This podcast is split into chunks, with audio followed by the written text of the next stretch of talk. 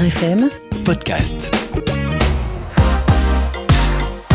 La vie de Mary Wollstonecraft, en dépit de ses adversités, est à l'image de son œuvre, audacieuse, libre et fougueuse. Aujourd'hui, dans Culturel avec Lila, portrait de cette philosophe anglaise, enthousiasmée par la Révolution française et qui va s'efforcer de faire entendre la voix des femmes dans ce moment de transformation importante de la société. Mary née en 1759 à Londres. Sa famille était aisée, mais son père, joueur invétéré, dilapide sa fortune. Petite, Mary va suivre des conférences du philosophe John Arden, le père d'une de ses amies.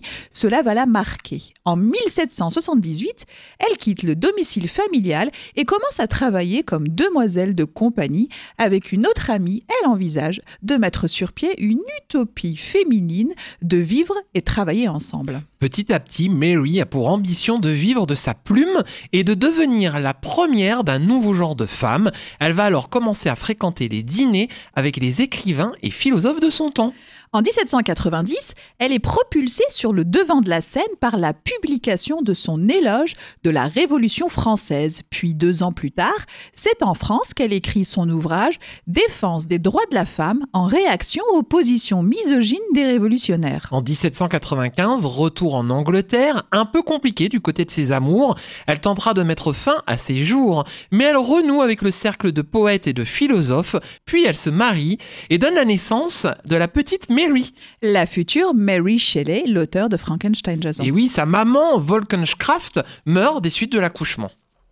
Quittons-nous sur un extrait de Défense des droits de la femme de Marie Wollstonecraft.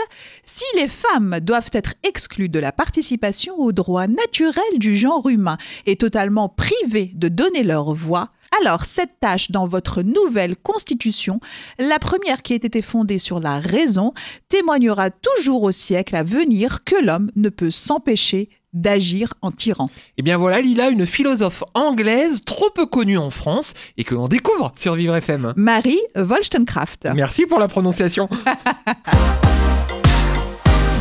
Vivre FM podcast.